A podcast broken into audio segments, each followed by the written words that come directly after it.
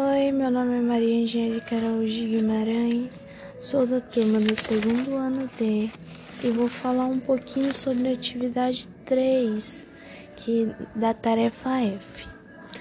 A primeira pergunta vai pedir para 1. Um, descreva as características do período expressionismo. O período expressionismo, as características dele vai ser uso de cores intensas, cores mais fortes, traços mais grossos e distorcidos, vão ser traços não tão precisos. Ele vai focar muito nos aspectos individuais.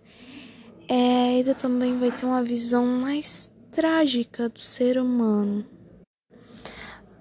É um movimento que ele vai ter uma exposição do lado pessimista da vida ele vai também ter uma deformação da realidade do mundo.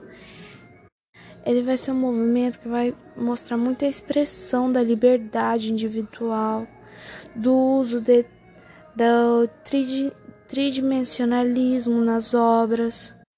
A segunda pergunta vai pedir a diferença entre a arte moderna e a contemporânea. A arte moderna vai apresentar uma maior preocupação com a técnica, com os traços e formas, mesmo que de forma subjetiva. Então ela vai ter mais uma preocupação com a técnica de como está sendo feito.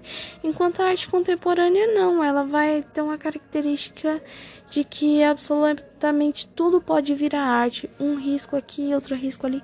Na na arte contemporânea, a visão deles é que tudo pode virar arte. Já na arte moderna, não, existe aquela maior delicadeza, existe, para as artes serem consideradas artes, tem, uma, tem que ter uma técnica, os traços, as formas, então, essa é a maior diferença entre os dois.